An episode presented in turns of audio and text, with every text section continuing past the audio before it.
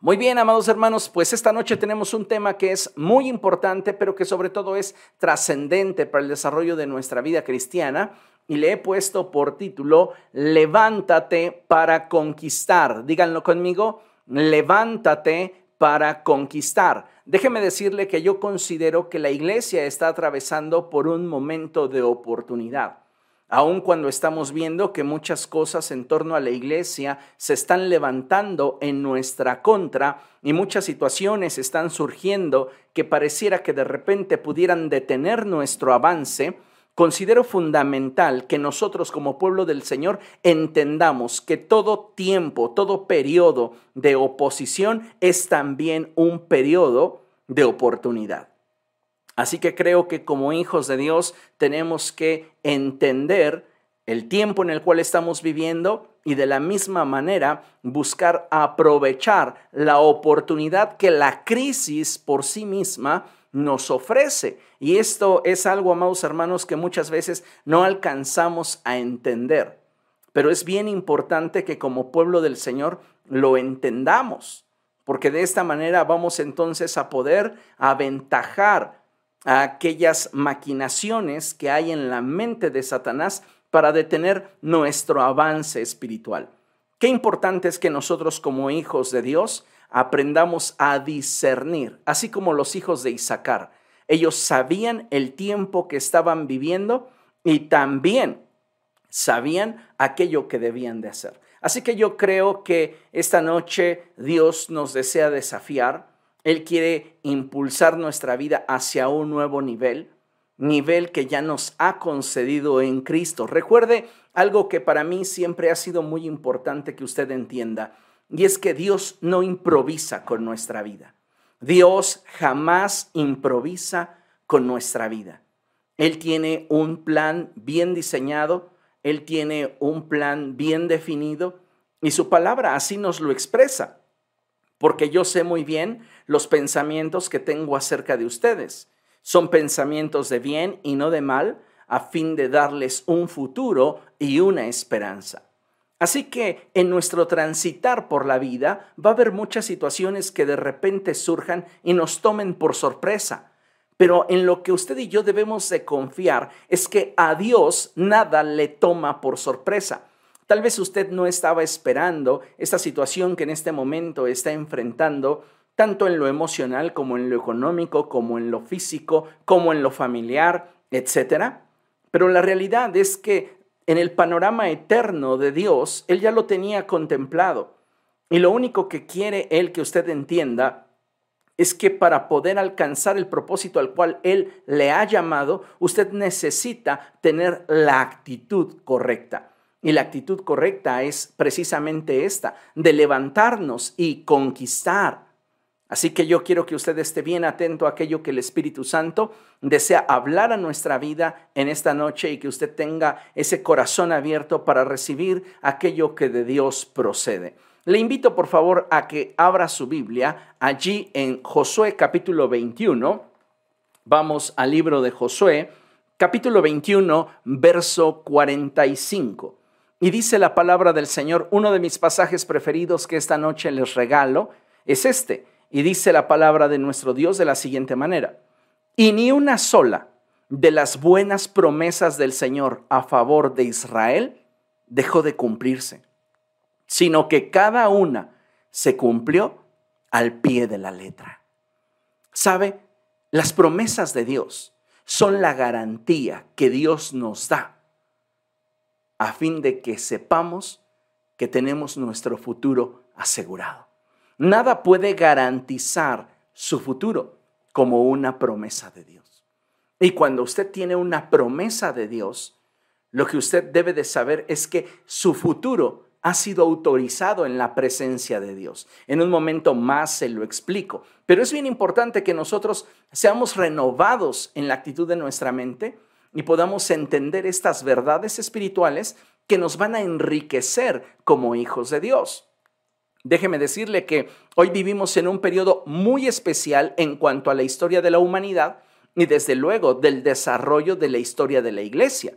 Y es que debemos entender que siempre que Dios pronuncie sobre nosotros una promesa, escuche bien esto, no solo Dios autoriza lo que en su gracia y favor nos ha concedido, sino que también el Señor se compromete a cumplir aquello que te ha prometido. Cuando yo entendí esta verdad, créame que mi mente hizo ¡pum! ¿Por qué? Porque es realmente asombrosa y maravillosa la forma en la cual Dios nos bendice. De tal manera que cuando Dios expresa una promesa a tu vida, no solamente la autoriza, sino que también se compromete a cumplirla. Y ahora, ninguno de nosotros, esto es muy importante, obtiene una promesa de Dios porque haya sido demasiado bueno o porque sea demasiado capaz o porque haya logrado llegar a un punto en el cual el cielo le es deudor. Esto es imposible. Cuando Dios nos da una promesa, es solo por su infinita gracia y por su gran amor. Es una expresión de su favor para con nosotros. Pero lo que quiero que le quede a usted bien claro es que cuando Dios le da una promesa, la autoriza en los cielos y se compromete a cumplirla en la tierra. Sin embargo, pienso que en la actualidad existen una gran cantidad de creyentes que tienen una idea equivocada acerca de las promesas de Dios. Muchos creyentes hoy tienen promesas de Dios almacenadas ahí en su anaquel de las promesas que jamás se cumplirán. Recibimos la promesa de parte de Dios, nos emocionamos, lloramos, nos sacudimos, temblamos, puede ser que nos caigamos y que digamos, sí, Señor, cumple tu propósito en mí. Y después que haya pasado toda esa euforia, nos levantamos, tomamos nuestra promesa y la llevamos a ese anaquel de promesas que jamás se cumplirán. Y es que muchos de nosotros como creyentes estamos teniendo una idea equivocada respecto de las promesas de Dios. Y es que pienso que para muchos creyentes las promesas de Dios se coleccionan. Si tienes a alguien a tu lado, dile, las promesas de Dios no son para que las colecciones son para que disfrutes de ellas. Cuando digo que muchos creyentes están coleccionando las promesas de Dios, es precisamente a lo que me refiero. Están acumulándolas en ese anaquel de promesas, en esa vitrina de suspiros que nunca llegarán a ser una realidad. Yo le hago una pregunta. ¿Cuántas promesas están en ese anaquel? ¿Cuántas promesas que Dios te ha hecho? Están en esa vitrina de lo que un día te hizo llorar, de lo que un día te sacudió, de lo que un día te estremeció, pero que hoy definitivamente ni siquiera crees que se llegue a cumplir. Esa es una realidad que debería de sacudirnos en lo más profundo de nuestro ser. Porque lamentablemente muchos de nosotros tenemos esa idea de que las promesas de Dios pues se almacenan, se coleccionan y pues fue muy hermoso lo que sentí cuando Dios me lo dijo, pero de ahí no pasa.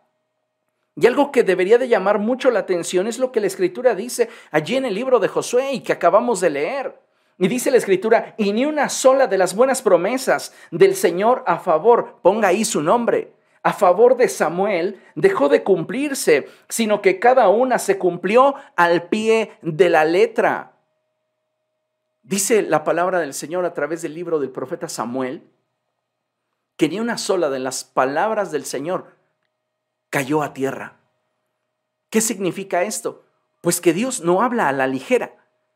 Y cuando Dios te da una promesa, Él es intencional en aquello que te está prometiendo, porque en el mundo espiritual Él está construyendo algo para bendecir tu vida.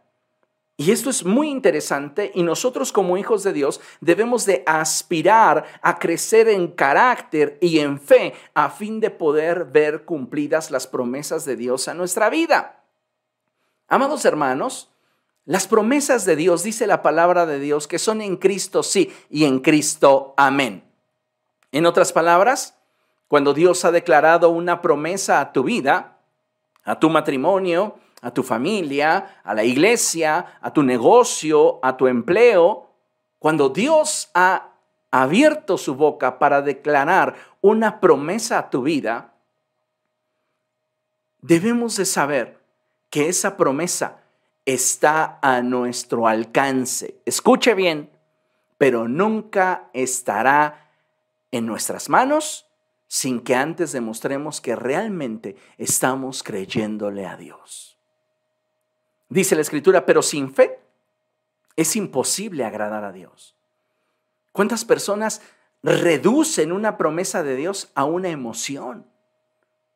Y como mencionaba, reciben la promesa de parte de Dios. Voy a salvar a tus hijos, voy a transformar tu matrimonio, voy a renovar tu salud, voy a levantarte de ese lecho en el que te encuentras y harás grandes cosas para el avance de mi reino te voy a prosperar, te voy a bendecir y nos sacudimos, lloramos, pero después no pasa nada. Y es que muchos de nosotros confundimos el creer en Dios con creerle a Dios. Y son dos cosas bien diferentes, porque debemos recordar que creer en Dios, pues hasta los demonios creen y tiemblan, pero creerle a Dios implica crecer en cuanto a nuestro nivel de fe y carácter. Y es ahí donde nosotros como cristianos muchas veces nos quedamos a la distancia, porque sí anhelamos la promesa, pero no estamos haciendo nada para alcanzar esa promesa.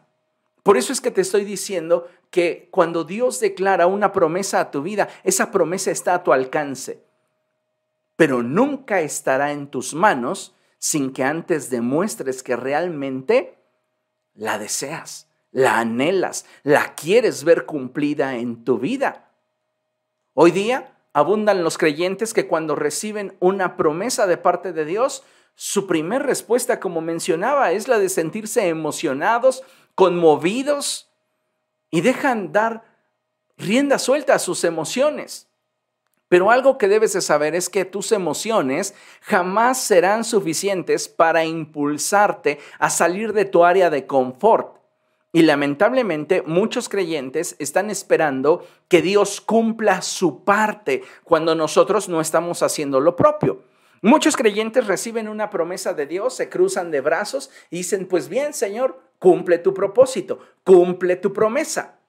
Pero sabes, no están teniendo una espera dinámica, sino que su espera es estática y la escritura dice, muéstrame tu fe por tus obras y yo te mostraré mi fe a través de mis obras. Yo no puedo decir que tengo fe en esa promesa que Dios me ha dado si yo no me estoy levantando para hacer lo que a mí me corresponde para el cumplimiento de esa promesa.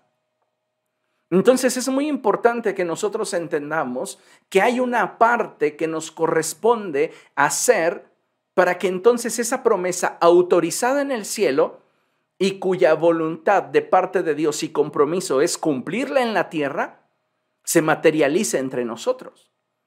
A veces nuestra actitud incrédula es lo que nos está impidiendo ver la mano poderosa de Dios manifestarse en diversas áreas de nuestra vida, escuche, para las cuales ya tenemos una promesa.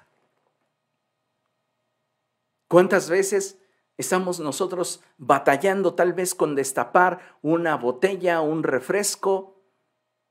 Y estamos incluso algunos hasta rompiéndose las muelas, intentando levantar esa corcholata con sus dientes y se lastiman, se hieren y se olvidan que tienen en una alacena un destapador. Así estamos actuando de la misma manera porque tenemos ya la autorización del cielo para que el propósito de Dios se cumpla en nuestra vida, pero no estamos haciendo lo propio. Estamos esperando que Dios simplemente haga aquello que prometió que haría sin que nosotros pongamos de nuestra parte. Y sabe, amado hermano, necesitamos un cambio en nuestra manera de pensar. Mire, acompáñeme a Mateo, por favor, Mateo capítulo 6. Vamos allá. Mateo capítulo 6 y vamos a leer del verso 9 al verso 10. Y dice la escritura de la siguiente manera. Ustedes deben orar así. Padre nuestro, que estás en el cielo, santificado sea tu nombre. Venga tu reino, hágase tu voluntad en la tierra como en el cielo. ¿Qué es lo que en esta porción la escritura nos está enseñando? Pues que en el corazón de Jesús está el deseo de que nosotros entendamos de que muchas de las promesas que Dios nos ha entregado y muchas de nuestras peticiones que han sido presentadas delante de su trono ya han sido autorizadas en el cielo. Y usted puede preguntarse, pastor, pero ¿por qué no lo estoy viendo materializado en la tierra? Porque no hemos sabido atraer el reino de los cielos a nuestra vida. Las causas pueden ser muchas. Mencionaba incredulidad. Podría mencionar apatía, indiferencia. Y la lista podría ir incrementándose. Y es que, amados hermanos, las promesas de Dios no fallan. Los que muchas veces fallamos en la búsqueda de esa promesa somos nosotros. ¿Por qué? Porque tal vez ya nos resultó muy difícil el proceso por el cual Dios nos está haciendo atravesar para ser perfeccionados y finalmente poder obtener la promesa. Dios no te va a prometer algo que te va a destruir. Y si tú no tienes la capacidad para disfrutar de aquello que Dios te ha prometido en este momento, Dios es tan bueno que te va a introducir en un proceso que te perfeccione que te quite la aspereza. Por eso me encanta la escritura cuando ésta dice que todo valle sea alzado y bájese todo monte y collado y lo torcido se enderece y lo áspero se allane. Esto refiere a aquellos procesos en nuestra vida que no siempre son cómodos, pero que cuando los vivimos a la manera de Dios, podemos experimentar en ese transitar la gracia de Dios y finalmente el fruto de Dios manifestado en nuestra vida que nos coloca en una posición tanto de carácter como de fe para poder recibir aquello que Dios ya nos había concedido. Entonces necesitamos entender que muchas de las peticiones que hemos presentado delante de Dios han sido autorizadas. Acuérdese usted de la historia del profeta Daniel. Daniel lee en el libro del profeta Jeremías, fíjese qué interesante, Daniel leyendo su Biblia. Muchos de nosotros estamos abrazando promesas que a alguien se le ocurrió, que alguien simplemente pudo percibir nuestra alma necesitada emocionalmente hablando y de allí soltarnos una promesa. Y no es necesariamente algo que proceda de Dios.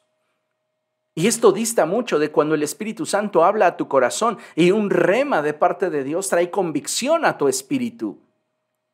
Entonces, el profeta Daniel está leyendo al profeta Jeremías y haciendo cuentas sobre el tiempo que habría de durar el exilio, el profeta Daniel se da cuenta que el tiempo se ha cumplido y el profeta Daniel comienza a pedirle a Dios en oración que cumpla su promesa. Y Dios autoriza que la respuesta a la oración del profeta Daniel se materialice. Pero en el mundo espiritual, Satanás comienza a oponerse. Y para que la fe de Daniel no decaiga, Dios envía al arcángel Gabriel a comunicarle a Daniel que desde el momento en el cual él dispuso su corazón para aprender y humillarse delante del Señor, fueron oídas sus palabras. Lo mismo ha sucedido con muchos de nosotros. Hemos presentado una oración delante de Dios. Esa oración es conforme a su corazón, conforme a su voluntad y ha sido autorizada en la presencia de Dios.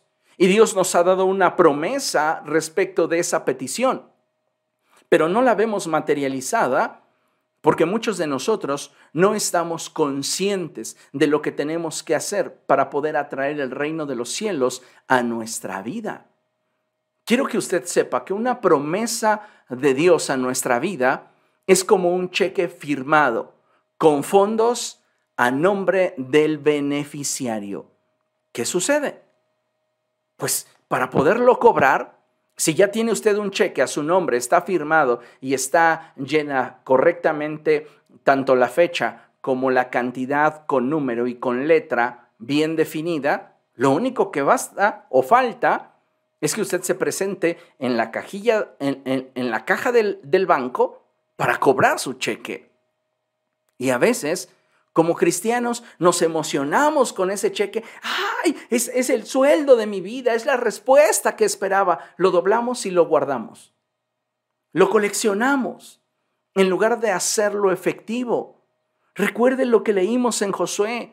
Ni una sola de las buenas promesas que Dios declaró para su pueblo se quedaron sin ser cumplidas. Todas se cumplieron al pie de la letra. ¿No le gustaría que Dios cumpliera al pie de la letra aquellas promesas que Él le ha hecho? A veces pareciera que con nuestra boca decimos, sí, amén, pero con nuestro corazón decimos, uy, pues quién sabe, no lo creo.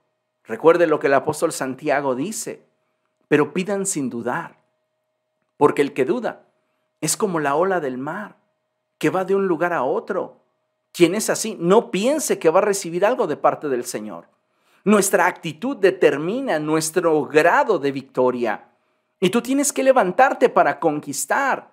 No puedes simplemente arrinconarte y decir, pues yo voy a esperar a que Dios cumpla lo que me dijo. Pero ¿dónde está tu parte? ¿Dónde está lo que tú estás haciendo? Muchas veces estamos buscando la respuesta de Dios en lugares donde Dios no la tiene y lo sabemos. ¿Cuántos jóvenes no han estado orando por su pareja? Y diciéndole, Dios, envíame una pareja, envíame un hombre bueno, una mujer buena, noble, justo, sencillo, sensible, obediente a tu palabra, temeroso de ti. Y lo andamos buscando donde sabemos que Dios no lo va a tener. Pero ¿qué decimos? Ay, es que en la iglesia puros feos.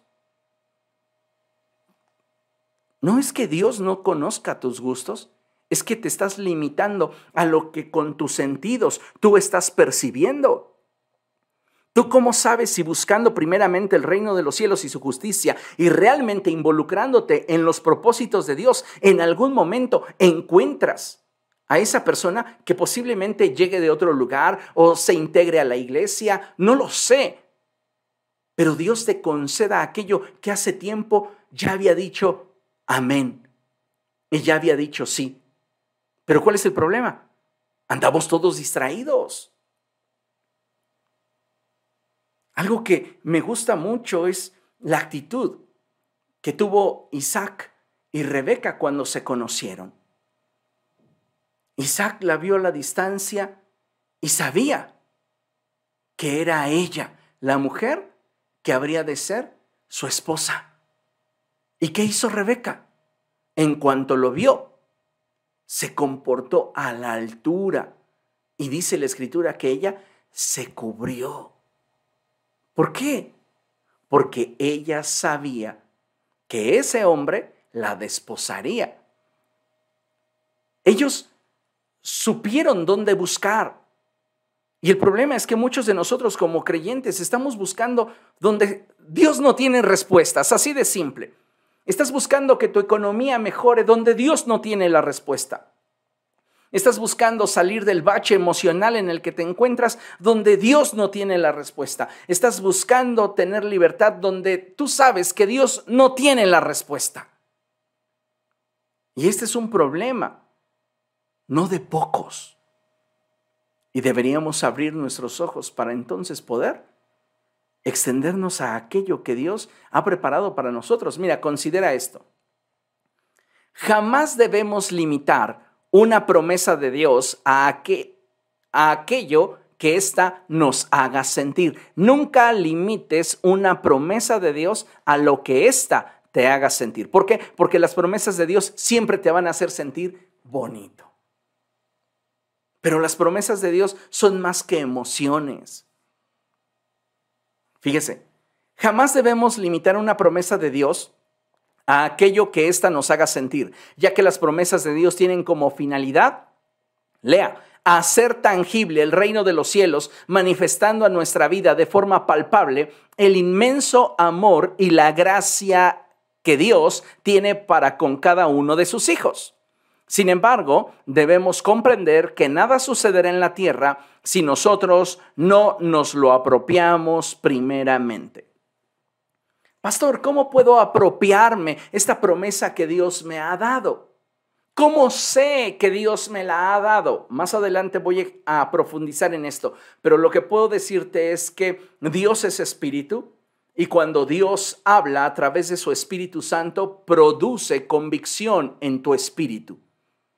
Cuando tú recibes una promesa, una profecía de un ungido de Dios, permítanme y con respeto lo digo, lo pongo entre comillas, porque hay muchas personas que están usurpando ministerios, usurpando dones. Se sienten tan espirituales que creen que Dios siempre habla a través de ellos. Y están usurpando ministerios y están usurpando dones. Y esta gente es muy hábil en percibir las emociones de aquellos incautos que se ponen a su alcance.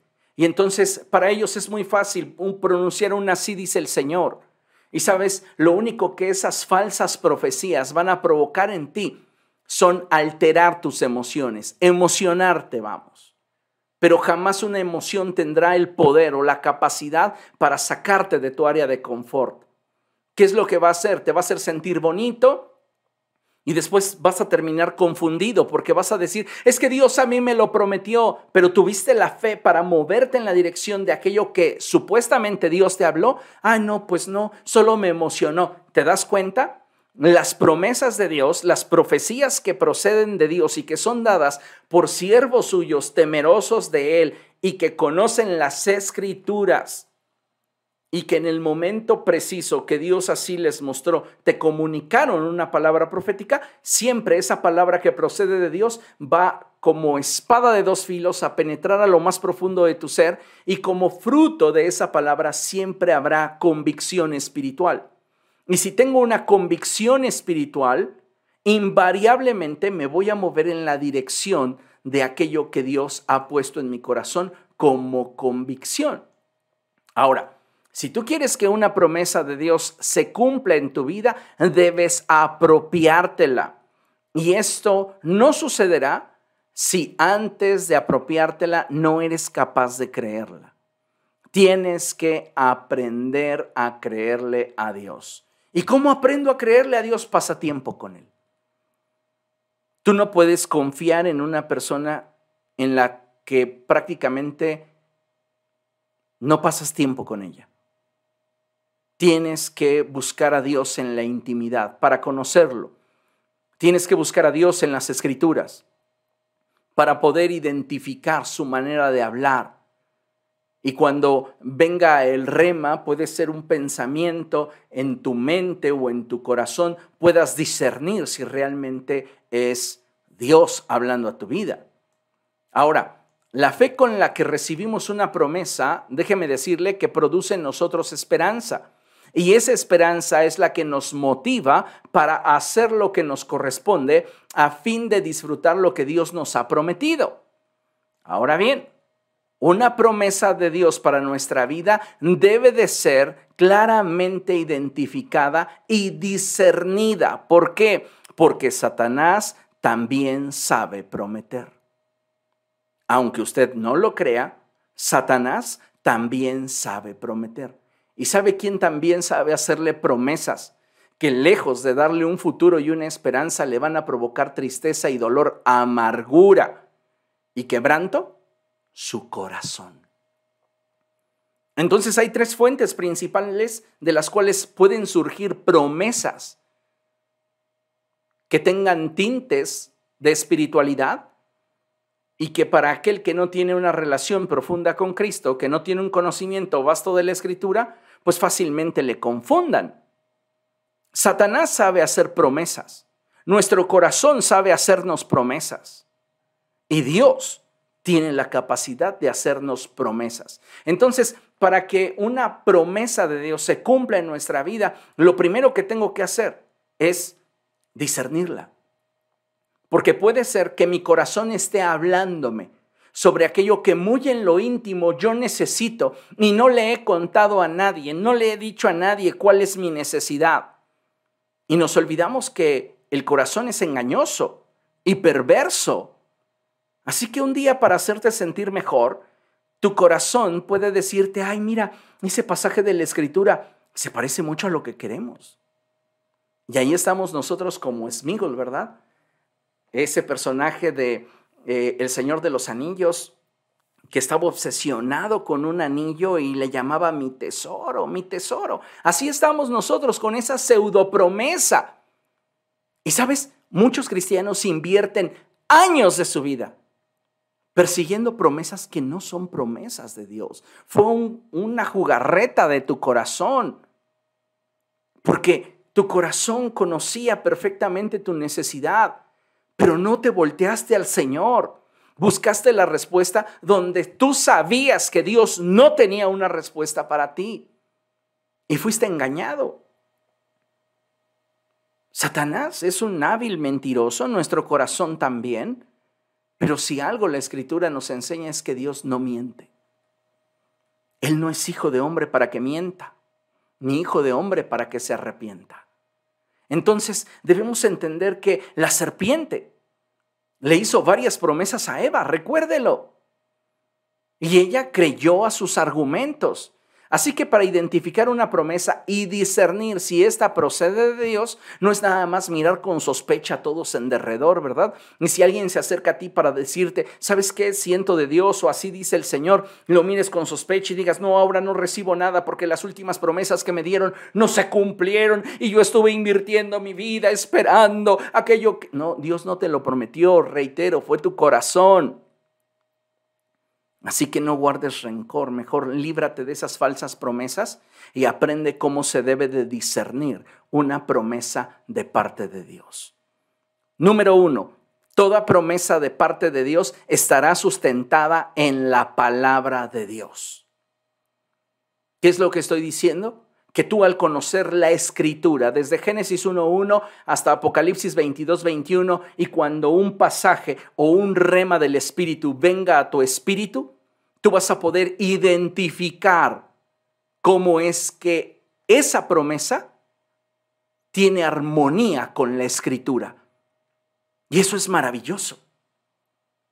El problema es que muchas personas están diciendo, es que sí, mi promesa tiene un fundamento bíblico. No es bueno que el hombre esté solo. Oiga, pero la está sacando de contexto. No, no, no, pero eso significa que un día me voy a casar y yo quiero casarme y yo voy a hacer todo lo que sea posible para casarme. Bueno, está bien, pero ¿dónde estás buscando a esa persona? ¿Entiendes? A veces lo que tenemos como bastión, como fundamento en nuestra vida para poder decir que tenemos una promesa de Dios, no lo es. Y si somos honestos, Muchas veces lo que tenemos por promesa de Dios contradice la misma escritura. Piense por un momento, llega alguien y le dice a usted, así dice el Señor, te voy a prosperar en tu negocio. Y al siguiente día llega alguien y le dice, oye, fíjate que usted tiene una refaccionaria. Y llega alguien y dice, fíjate que renté esta camioneta, le volé estas piezas nuevas y pues te las vendo a la mitad de precio y tú las revendes, ¿cómo ves? Está cumpliéndose la promesa de Dios. Él dijo que me prosperaría, pero también dice, ¿no robarás? ¿Se da cuenta? O sea, a veces tenemos como fundamento ciertas escrituras, pero cuando las exponemos al contexto bíblico no tienen armonía, contrastan, chocan. Entonces es bien importante que podamos limpiar esa alacena de profecías que jamás se cumplirán de todas aquellas que nos vendió el diablo y nuestro corazón terco.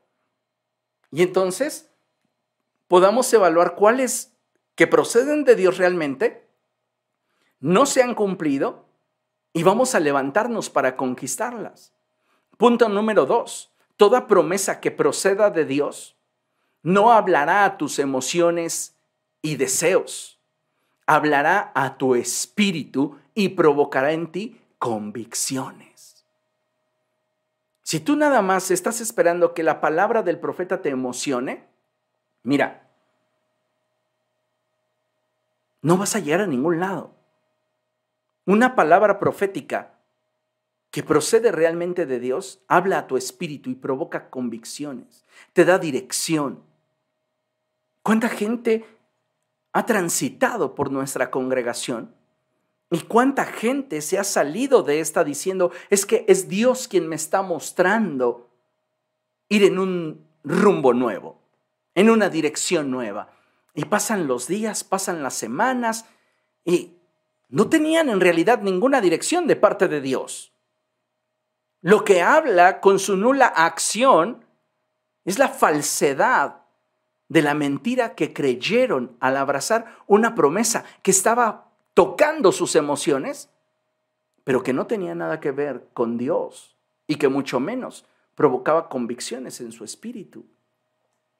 Usted debe de saber que una promesa que procede de Dios, tres, jamás contradecirá las escrituras ni al espíritu que les da vida. Hace un momento les mencioné que, pues, si Dios te dice que te va a prosperar y llega alguien ofreciéndote que tuerzas el derecho y tú piensas que esa es una forma en la cual Dios desea bendecirte, pues hay un texto que contrapone dicha actitud en ti o decisión, y es no robarás. Pero hay algo más interesante, y es como un nivel de discernimiento más fino. Y no solamente nos limitamos a lo que la Biblia dice, sino al espíritu que le da vida a la palabra. Y esto es bien importante porque déjame ponerte el ejemplo. Satanás conoce las escrituras. Y Satanás le cita las escrituras a Jesús. Y le dice, si tú eres el Hijo de Dios, lánzate. Jesús estaba en la parte alta del templo y le dice, aviéntate porque escrito está que a sus ángeles mandará cerca de ti para que te lleven en sus alas y tu pie no tropiece en piedra. Jesús escucha la palabra escrita. Pero el espíritu que le da vida a la palabra no concuerda. Por eso te decía que este es un nivel de discernimiento más fino. ¿Se acuerdan ustedes del hombre de Dios que la Biblia ni siquiera nos da su nombre, solo lo relata así como el hombre de Dios? Llegó el profeta anciano y le dijo, yo también soy profeta como tú. Y así lo engañó. Ese hombre de Dios no tuvo la capacidad para discernir el espíritu que le da vida a la palabra. ¿Cuánta gente se va a acercar a ti para decirte, ay no, es que yo he recibido una revelación de Dios y mira, a ti Dios te, te, ve en un lugar mucho más grande, mucho más amplio, lleno de multitudes y Dios dice que salgas de donde estás porque ahí nunca vas a crecer y Dios está diciendo que te muevas, sal de ahí, pueblo mío. O sea, y ahí tienes a los ingenuos. Sí, sí, pastor, yo me voy. Dios tiene para mí un futuro glorioso. Y pasan días, semanas, meses y ni siquiera sabían a dónde iban. Andan errantes en el, en el deseo de su corazón. Imagínense ustedes si Jesús no hubiera discernido la voz de Satanás detrás de las escrituras. Jesús discernió el espíritu que da vida a las escrituras y dijo, no, no, no, no, no, no. También escrito está, no pondrás a prueba al Señor tu Dios.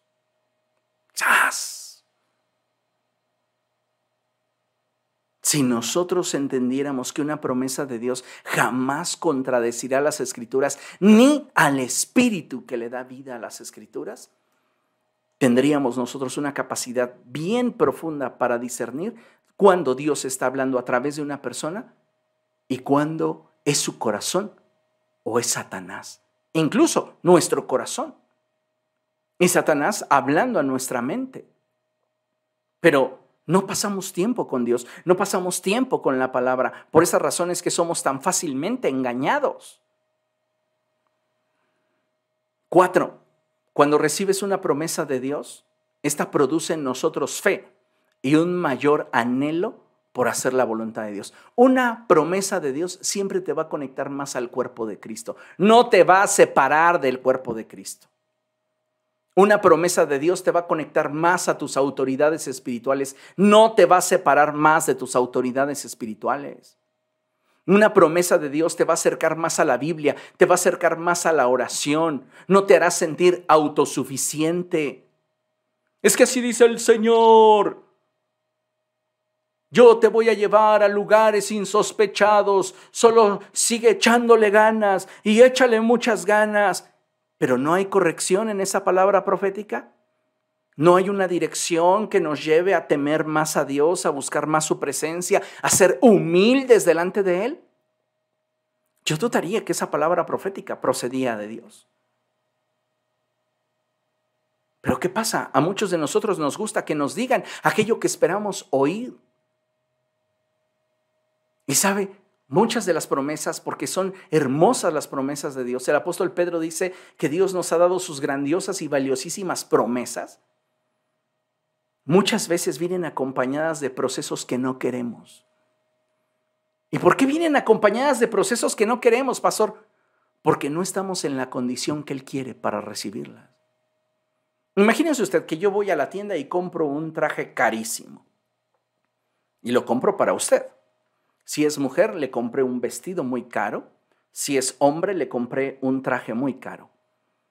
Y yo llego a su casa, previa cita, y a donde llego, usted abre la puerta y usted está completamente sucio después de haber quizá bañado a su perro o posiblemente eh, arreglado su automóvil, haber hecho talacha, le cambió las llantas a su auto o le cambió el aceite, ya sabe, está completamente hecho un desorden. Puede ser que ese traje sea para usted, que ese vestido sea para usted, pero si usted no está en una condición adecuada, usted no va a poder lucir aquello que es de usted. Y lo mismo nos pasa con Dios. Muchas de las promesas de Dios para nuestra vida vienen acompañadas de procesos duros. Tal vez soportar el ambiente de tu trabajo. ¿Qué está logrando Dios con este proceso en mi vida? Es que pareciera que me ha abandonado. Es que es culpa del gobierno. Es que es culpa de la gente. ¿Y cómo sabes si no Dios lo está permitiendo? ¿Que acaso no estás tú en el hueco de su mano? ¿Que acaso no moras bajo las alas del Altísimo? ¿Y te acoges a la sombra del Omnipotente? Entonces, si algo está llegando a tu vida es porque Dios lo está permitiendo. Y en lugar de quejarte, deberías de buscar aprovechar en medio de la adversidad la oportunidad que Dios te está dando para crecer. ¿Comprendes? El niño en nada difiere del esclavo a pesar de ser dueño de todo. Entonces, qué importante es que nosotros entendamos que las promesas de Dios van a producir en nosotros un mayor deseo por tener más de Dios. Usted no tiene idea cuánta gente ha venido a mí diciéndome, Dios me prometió un lugar mejor, un pastor mejor, una congregación mejor. Es más, hasta me dijo que en la iglesia en la que voy a estar nunca voy a sudar porque ahí tienen aire acondicionado. ¡Ay, poder! Pues gloria a Dios. Pero ¿qué pasa a los días, a las semanas, a los meses? Ni se congregan. ¿Dónde está ese fuego que sentían que se perdía al estar a mi lado, al estar en la congregación. Ahora ni eso les queda. ¿Por qué? Porque fueron seducidos en su mente y en su corazón.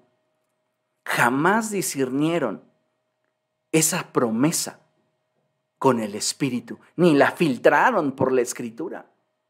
Cantidad de personas han llegado a su servidor y le han dicho, sabes que no tienes el tamaño para seguirme dirigiendo, yo necesito algo mejor.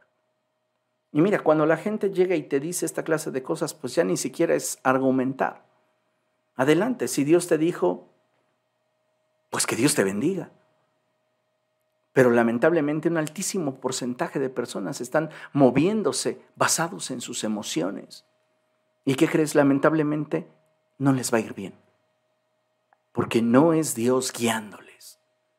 A muchos cristianos les gusta evadir los procesos duros, los procesos difíciles. No los quieren en su vida. Y estos son los que nos hacen crecer, los que nos hacen madurar. ¿Cuántas veces has sentido que no se te está dando el trato que mereces en el lugar donde te encuentras, en la familia a la que perteneces, en el matrimonio en el que estás? Y entonces es fácil renunciar a lo que Dios te dijo. No, pues es que si Dios realmente hubiera hablado, pues Él cambiaría todas las circunstancias. Pero ¿has hecho lo que a ti te corresponde? Porque muchas veces estamos demandando de Dios algo por lo cual nosotros no hemos estado dispuestos a mover un solo dedo. Déjame decirte el quinto punto para poder discernir una promesa de Dios. Si es en este quinto punto que te digo que cuando Dios te da una promesa, su cumplimiento te añade como hijo de Dios, lo glorifica y edifica a su iglesia. Estas tres cosas son bien importantes. Una promesa de Dios te va a añadir, lo va a glorificar y va a edificar a su iglesia. Es decir, a ti te va a bendecir, Él será glorificado y la gente que te rodea será bendecida. Y muchos de nosotros estamos corriendo tras promesas, lo pongo entre comillas, que nos van a destruir, que no lo van a glorificar y que va a destruir a la iglesia. ¿Por qué? Porque estamos corriendo tras el deseo de nuestro corazón. Ahora, si tu promesa cumple con este perfil que te mencioné de los cinco puntos y sientes en tu espíritu la paz de Dios, haz lo que a ti corresponde para que esto sea una realidad. Pero deja de correr tras el viento, porque esto es un problema en la actualidad. ¿Sabe? Un problema muy fuerte que he estado viendo y muy marcado en el pueblo de Dios es que somos ricos con mentalidad de pobre. Diga conmigo, lamentablemente, somos ricos con mentalidad de pobre. Y déjeme leerle lo que tenemos aquí proyectado en la pantalla. Y dice, Muchos creyentes, al no apropiarse de lo que legítimamente Dios les ha concedido en Cristo, no tienen la capacidad de echar mano de los recursos que Dios les ha autorizado en su soberana gracia y propósito. Y al no percibirse de acuerdo como el cielo les percibe, viven limitados, empobrecidos y sumisos a lo que las circunstancias les permitan obtener. Cuando yo te digo que Dios es intencional, es porque en sus promesas Él ya ha materializado en el mundo espiritual aquello a donde te quiere mover, esa posición donde Él quiere que estés. El problema es que muchos de nosotros, aun cuando tenemos la promesa de Dios dada y autorizada, no estamos haciendo nada para alcanzarla. ¿Por qué? Porque no nos la hemos apropiado. O también porque estamos permitiéndole a nuestras emociones dirigir nuestra vida. Cuando nosotros no percibimos nuestra vida, nuestro potencial, nuestra fe, como el cielo la ha decretado, es que comenzamos a vivir limitados, empobrecidos y sumisos a las circunstancias de la vida. Ahora bien, consideren lo siguiente. Vamos a meditar en dos pasajes que me parecen bárbaros, hermosos, para que usted comprenda mejor esto. Segunda a los Corintios, capítulo 8, verso 9 vaya allá. Este pasaje deseo que le vuele su mente y que usted se dé cuenta, abra los ojos a una nueva realidad que todos los que hemos creído en Cristo Jesús tenemos acceso. Y dice la palabra del Señor, segunda a los Corintios, capítulo 8, verso 9. Y dice la escritura así. Ya conocen la gracia de nuestro Señor Jesucristo, que aunque era rico, por causa de ustedes se hizo pobre para que mediante su pobreza ustedes llegaran a ser ricos. ¡Wow! O sea que ya somos ricos en Cristo Jesús. Y son nuestras todas sus promesas. La escritura dice que no solamente somos hijos, sino que Dios nos hizo herederos. Y si somos herederos de Dios, también somos coherederos con Cristo. Cuando en un testamento no se estipulan los porcentajes en los cuales se habrá de dividir la herencia, se sobreentiende que debe de dividirse en partes iguales. Y es así como sucede.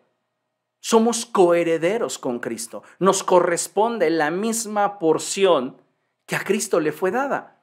De hecho, el Señor Jesucristo le decía al Padre, muéstrales, que ellos entiendan que los amas tanto como me amas a mí. Y eso es algo que muchas veces no nos cae el 20. ¿Por qué? Porque nuestras emociones vuelven a estorbar y tus emociones, tu corazón te dicen, no, tú no has sido tan bueno con Dios. Tú no has sido tan buen creyente, tú no, tú ni siquiera ofrendas, eres retacaño. ¿Cómo crees que Dios te va a bendecir? Y sabe, puede ser que esas actitudes de una administración pobre y carente de visión en el reino de los cielos le sea obstáculo, pero eso no no frena el corazón de Dios desbordado en amor por usted. Él se hizo pobre para que a través de su pobreza nosotros fuésemos enriquecidos. Y esto es lo que quiero que usted entienda. Ahora, acompáñeme a 1 Timoteo capítulo 6, verso 12. 1 Timoteo capítulo 6, verso 12 dice la escritura de la siguiente manera. Pelea la buena batalla de la fe, haz tuya la vida eterna a la que fuiste llamado y por la cual hiciste aquella admirable declaración de fe delante de muchos testigos. La Reina Valera traduce de una manera excepcional este pasaje que acabo de leer en la nueva versión internacional. Y la Reina Valera hace uso de una expresión que me encanta y dice, echa mano de la vida eterna. ¿Cuándo comienza la vida eterna? Muchos cristianos están pensando que la vida eterna va a comenzar el día que se mueran. Y piensan que hasta el día que se mueran tendrán paz, tendrán plenitud, tendrán abundancia, tendrán gracia. Su visión está puesta en el cielo, donde habrá un mar de cristal y las calles serán de oro. Bueno, pues hasta allá yo podré disfrutar de todas las bendiciones de Dios. No.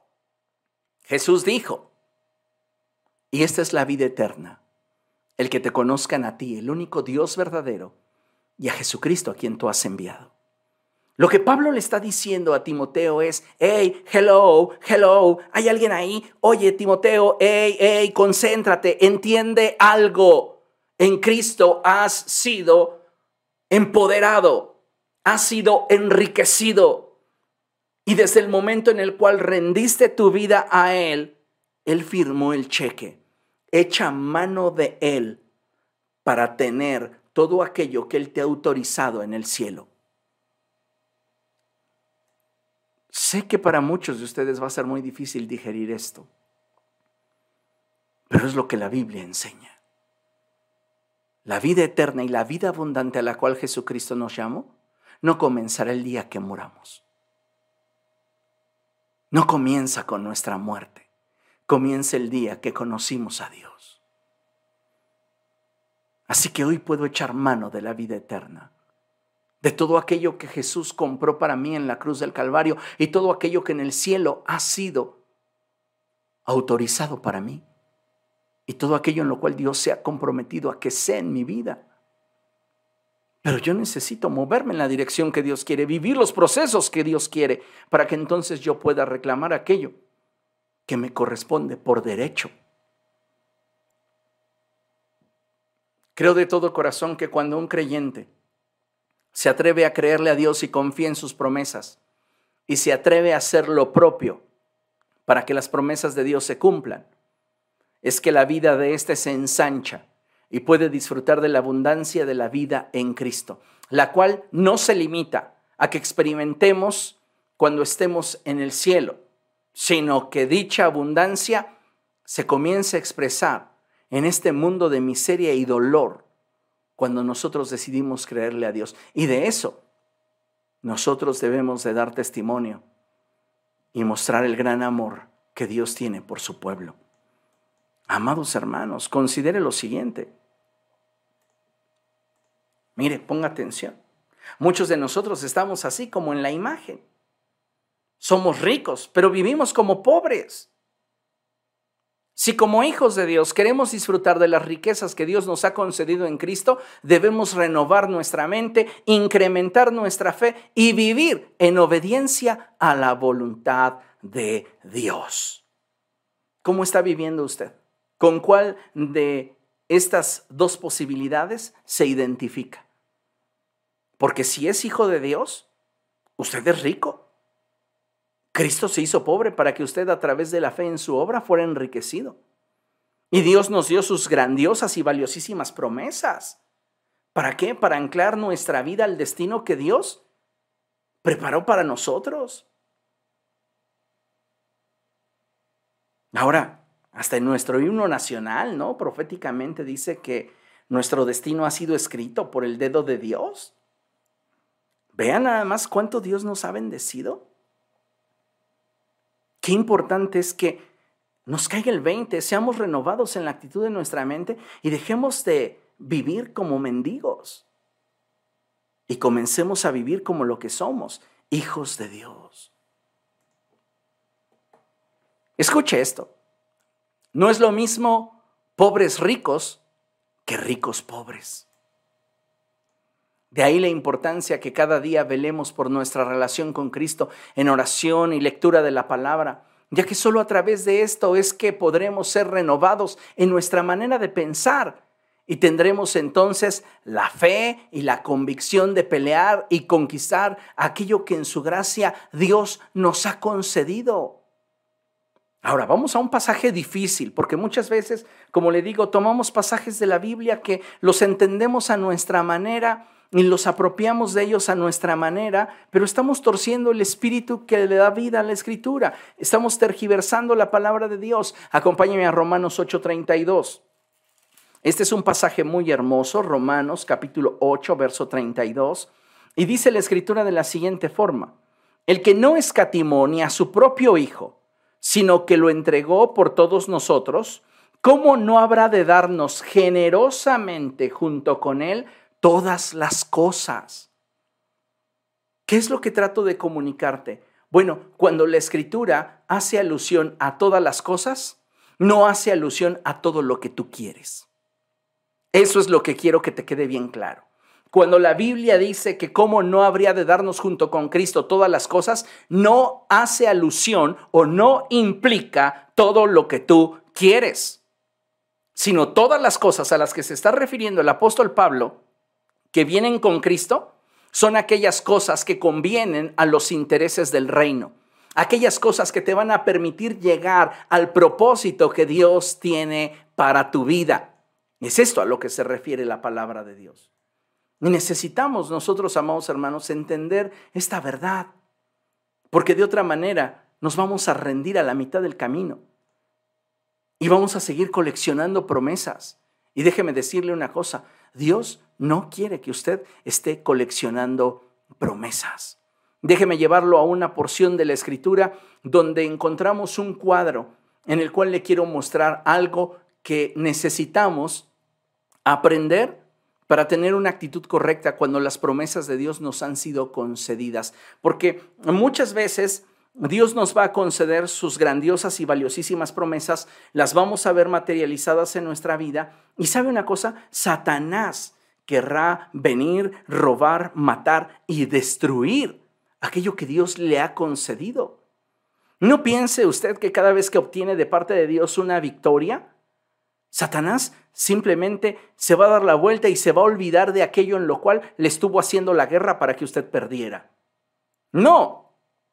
Tal vez Satanás va a permitir que usted se confíe de esa promesa que ha recibido de parte de Dios y al poco tiempo va a volver a hacerle la guerra, buscándole arrebatar aquello que Dios ya le ha concedido, aquello que en la tierra ha materializado. Tal vez usted ha estado orando por mucho tiempo por un empleo bien remunerado, Dios se lo concede, usted hizo lo propio, se capacitó, tomó diplomados, tomó cursos, aprendió otro idioma y Dios le concede un empleo bien remunerado. No le extrañe que al tiempo Satanás se lo quiera arrebatar. Ay, es que si yo soy hijo de Dios y Dios me lo concedió, ¿por qué entonces parece ser que me pueden despedir? ¿Qué estás haciendo? Simplemente quedándote de brazos cruzados y diciendo, pues Señor, tú me lo diste, allá tú si me lo quitan, ¿eh? yo no soy responsable. No, o sea, cambia tu actitud. Si Dios te lo dio, te hizo mayordomo de aquello que te entregó. Y el único responsable que dará cuentas a Dios de aquello que le fue dado, tu empleo, tu casa, tu familia, tus recursos, eres tú. Y si tú te dejas robar por el diablo, vas a tenerle que dar cuentas a Dios. No vas a decir, ay Señor, pues es que tú nunca me defendiste y me corrieron. ¿Qué hiciste tú? Por eso quiero que veamos esta historia y es, es, es profunda y poderosísima. Vean lo que dice, segundo libro de Reyes capítulo 4, versos del 18 al 20. Y dice la escritura así, el niño creció y un día salió a ver a su padre que estaba con los segadores. De pronto exclamó, ¡ay, mi cabeza! Me duele la cabeza. El padre le ordenó a un criado, llévenselo a su madre. El criado lo cargó y se lo llevó a la madre, la cual lo tuvo en sus rodillas hasta el mediodía. A esa hora el niño murió. En el contexto estamos viendo la historia del profeta Eliseo con la tsunamita. La Biblia nos dice que la tsunamita cada vez que Eliseo iba a Sunem, lo invitaba a comer. Y un día ella platicando con su esposo le dijo, mira, yo creo que este hombre, el que viene a comer a la casa, es un santo hombre de Dios me ha dado testimonio, he visto cómo mi vida ha ido creciendo espiritualmente y a mí me gustaría que le hiciéramos un cuarto en la azotea, un cuarto para que cuando Él venga tenga dónde quedarse. Me gustaría preparar un lugar en mi casa, en mi familia, para Él. Y así lo hizo. Un día cuando Eliseo estaba en su habitación, la mandó llamar.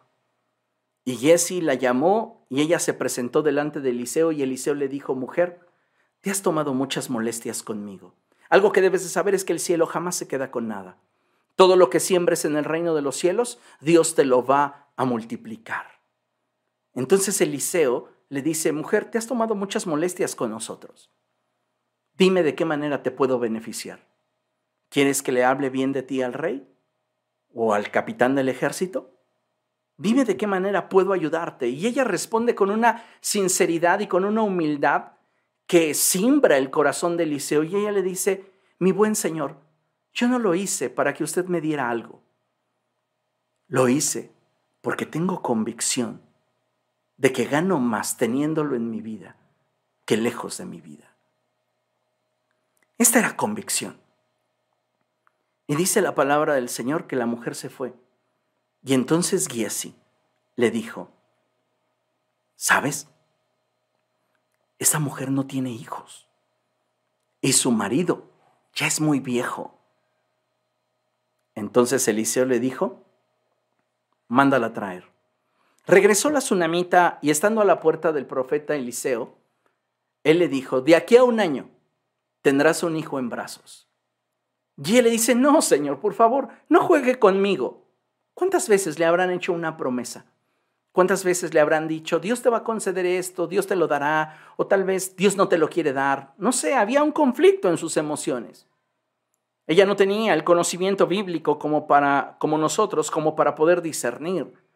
Y a veces esas falsas promesas le hacían heridas en su corazón. Y bueno, el punto es de que se fue y así fue tal como el profeta se lo había prometido. Al cabo de un año ella tenía un hijo en sus brazos. El niño creció y se da este relato que te estoy mencionando. Un día el niño va con su padre mientras que éste estaba con los segadores y comienza a decir, me duele mi cabeza. Y el padre no puede lidiar con ese problema y le ordena a sus criados que se lo lleven a su madre. Ahí está la clave. Esto es muy importante, muy interesante. ¿Por qué? Porque nadie puede pelear por una promesa como aquella persona que la dio a luz. Nadie va a pelear por tus promesas, ni por lo que Dios te habló en la intimidad. Eres tú el único que vas a poder pelear por esas promesas. Porque la gente en derredor te puede decir, yo soy parte del proceso contigo. Sí. Y cuando el proceso se vuelva difícil, ¿sabes qué van a hacer? No, como que aquí ya no está el espíritu, nos vamos.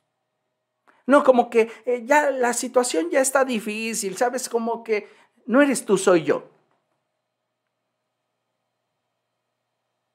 Pero solo quien ha dado a luz una promesa de Dios sabe lo que vale esa promesa. Y esa mujer estuvo en la habitación de Eliseo hasta el mediodía con su hijo en las rodillas y murió. Y no se cruzó de brazos. Colocó al niño en la cama del profeta Eliseo y lo fue a buscar. Y no se conformó hasta que el profeta Eliseo llegó a ese lugar y Dios a través del profeta revivió al niño, porque ella sabía el valor que tenía esa promesa. Muchos de nosotros no le damos valor a las promesas de Dios. Las almacenamos, las guardamos, las olvidamos. Total, pues ya cumplió su propósito, ¿no? Me hizo sentir bien. Pero las promesas de Dios, amados hermanos, no simplemente se limitan al hecho de que nos hagan sentir bien. Las promesas de Dios van mucho más allá que todo esto. Comprenda lo siguiente. Fíjese bien en lo que dice la imagen. Cuando aprendemos a confiar en Dios, ocupándonos de aquello que debemos hacer, podemos tener una espera grata. A nosotros por lo general no nos gusta esperar, somos impacientes por naturaleza. Pero cuando estás ocupado el tiempo pasa más rápido. Es lo que trato de decirte.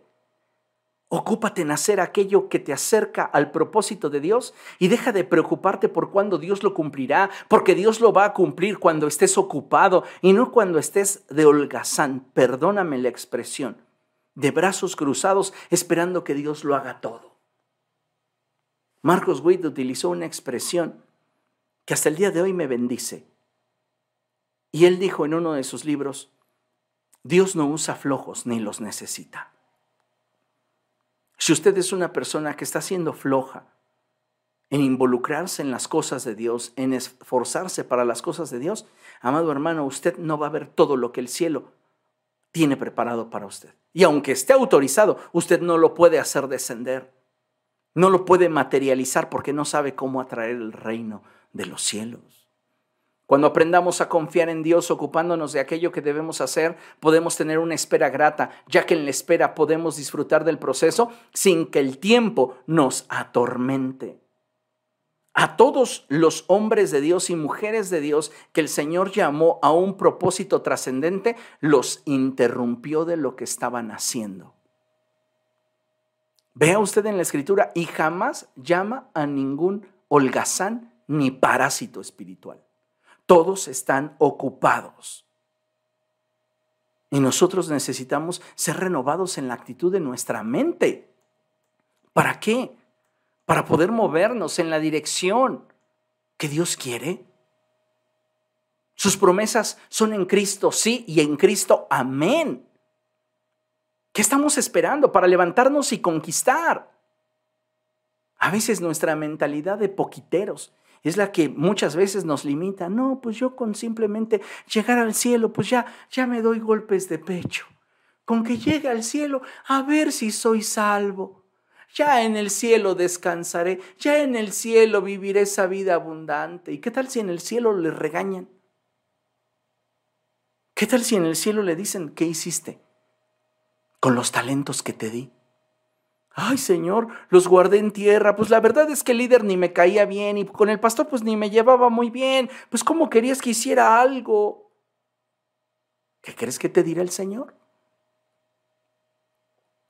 Necesitamos ser renovados en la actitud de nuestra mente. Necesitamos cambiar nuestra forma de pensar y hoy más que nunca invertirnos en que el propósito de Dios se cumpla en nuestra vida. Ay, pastor, pues es que yo ya estoy más para allá que para acá. ¿Ya qué puedo hacer por la obra de Dios? Mucho. Yo no te voy a decir, pero el Espíritu sí. ¿Por qué no le preguntas?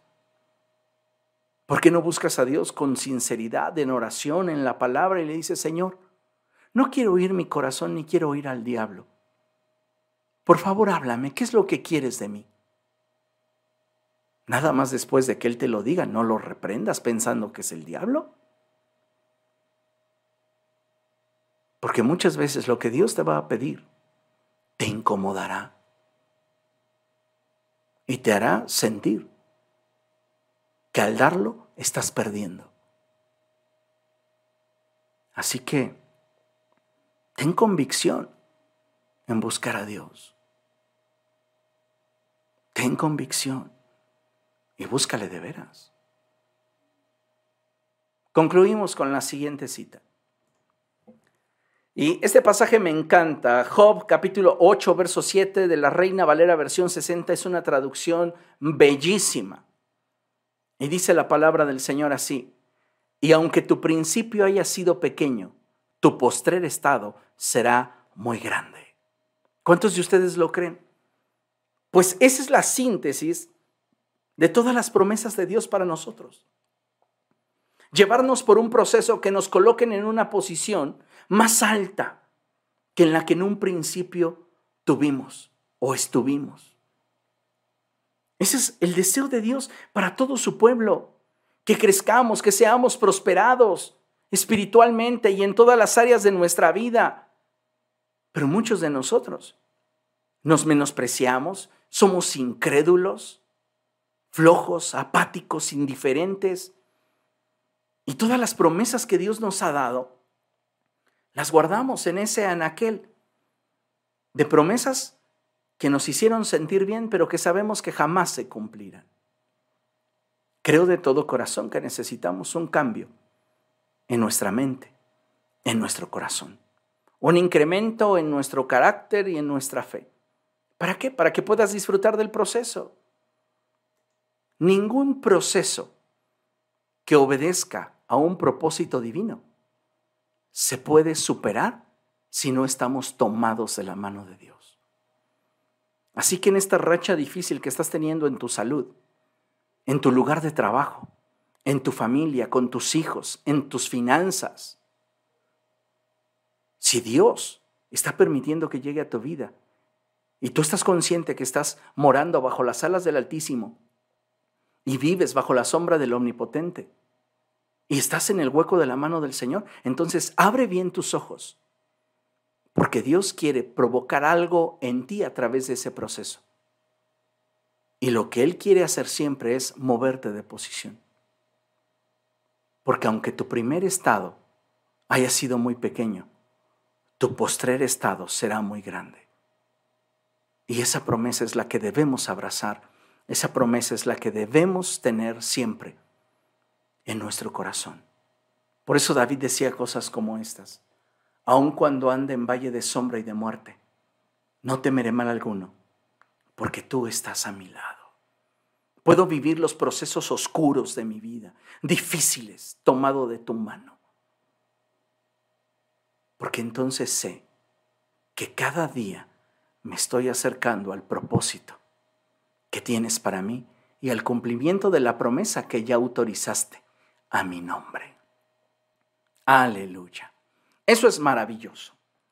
Así que vamos a orar y vamos a pedirle a Dios que nos dé un corazón sencillo humilde, lleno de fe, que tenga verdaderamente hambre y sed de Dios, para que entonces podamos buscar con determinación que se cumplan en nuestra vida sus promesas. Amén. Padre, en el nombre de Jesús nos presentamos delante de ti. Y te doy gracias, Señor, por lo que nos has permitido escuchar en esta noche.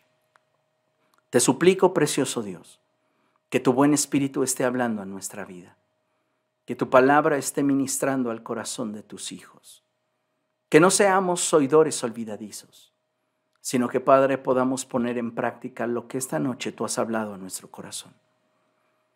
Perdona nuestra indiferencia, nuestra apatía y nuestra incredulidad. Perdónanos. Ayúdanos a cada día a buscarte con una mayor determinación y devoción. Enséñanos a ser fieles a ti, no solo de palabra, sino también en acciones. Señor, cumple tu propósito en cada persona que en esta noche realmente desea que cumplas tus promesas a su vida. Si hay en nosotros promesas que nuestro corazón nos enganchó, en las cuales nuestro corazón nos mintió, si hay promesas que hemos abrazado y que no proceden de ti, sino que son fruto de las maquinaciones de Satanás para distraernos, te ruego, Padre, que abras bien nuestros ojos para que podamos discernir y caminar en la verdad. Te damos a ti, Señor, toda la gloria, en el poderoso nombre de Cristo Jesús. Amén y amén. Aleluya.